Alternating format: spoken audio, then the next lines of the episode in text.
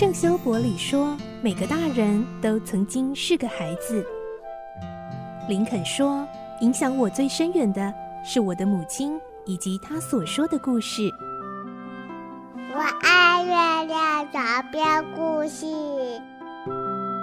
晚安，月亮床边故事。小青姐姐邀请每一位大孩子、小孩子一起听故事，不管多忙，也要和你一起听故事。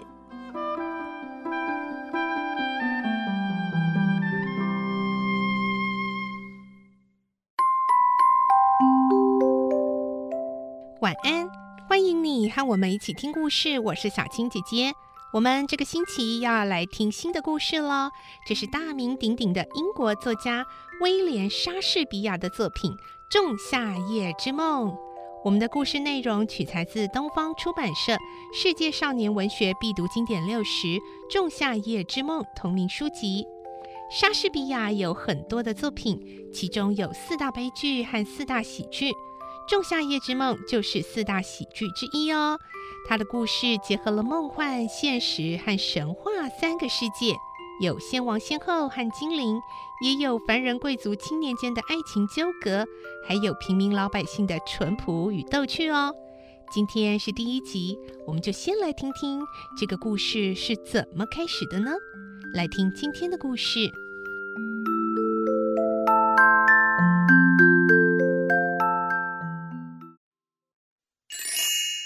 仲夏夜之梦》第一集，路口。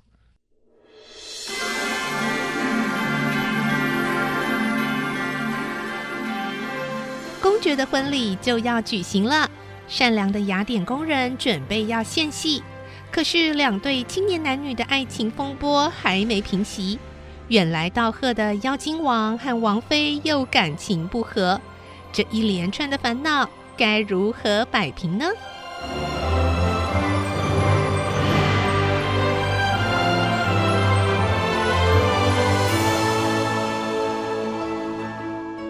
希腊的雅典城这时候正是万花争艳、娇嫩绿叶欣欣向荣的初夏。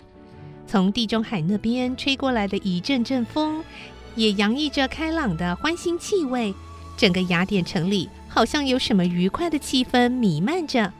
这个欢乐的气象，不光是因为季节的关系，上自狄修斯公爵，下至贫穷的工人，不知怎么的，全都看起来非常轻松愉快。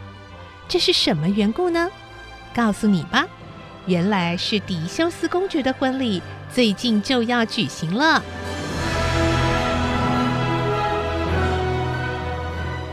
在城里向来以勤勉闻名的木匠滚斯，提着工具从路口走过时，刚好遇上了纺织工人朋友波顿。滚斯晒得黑黑的脸上充满欢乐的笑容，他说。嘿嘿，哎，这是难得的好天气呀！哎，波顿，你好啊！哦，哦，你好，滚斯，工作忙吗？波顿是个诙谐的家伙，有着一副天生滑稽的面孔，经常逗得大家笑口常开。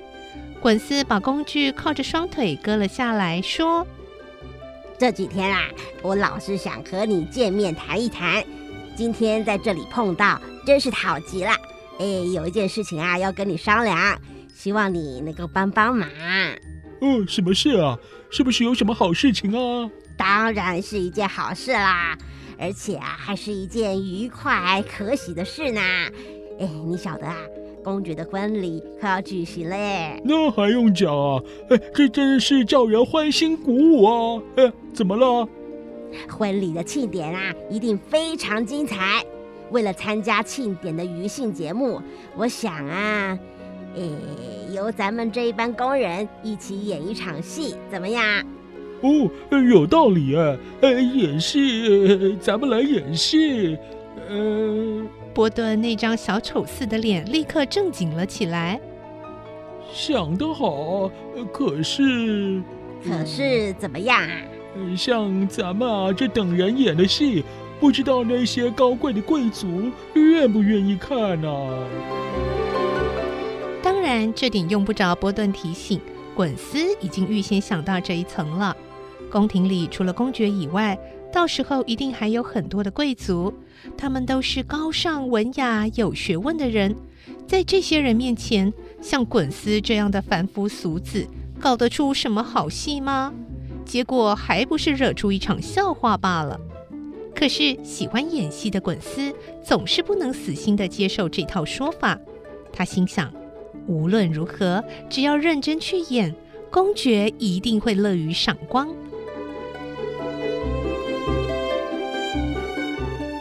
正好在这个时候，前方来了两三个人，看样子是宫廷官吏的模样。紧跟着就听见他们大喊：“公爵的通告！公爵的通告！婚礼不久就要举行了，大家高高兴兴、尽情的欢乐吧，好好庆祝这吉祥的大典。”这些官吏就这样的大声嚷着。从滚丝和波顿站着讲话的路口走过去了，眼看着官吏们走远的背影，波顿冷不防地拍了一下手，说：“哦，好啊，好啊，来演吧。呃，呃滚丝啊，呃，我们没有什么好担忧的。像这种时候啊，假如有一点粗鲁失礼的动作，也一定会被宽恕的。”啊，让我们来把婚礼搞得有声有色吧！说着，原本沉闷忧郁的表情已经消失得无影无踪，露出了生气勃勃的神采。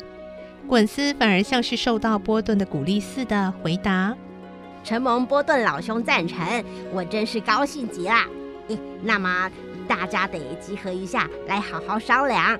至于详细的事，呃，到时候再讨论吧。”哦，好啊，好啊，我恭候你的好消息喽！嘿嘿。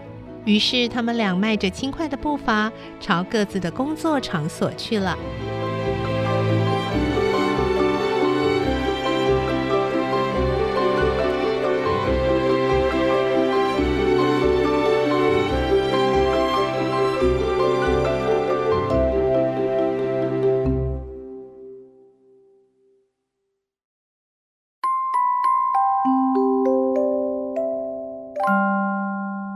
今天的故事就先听到这里喽，明天再继续来听《仲夏夜之梦》的故事。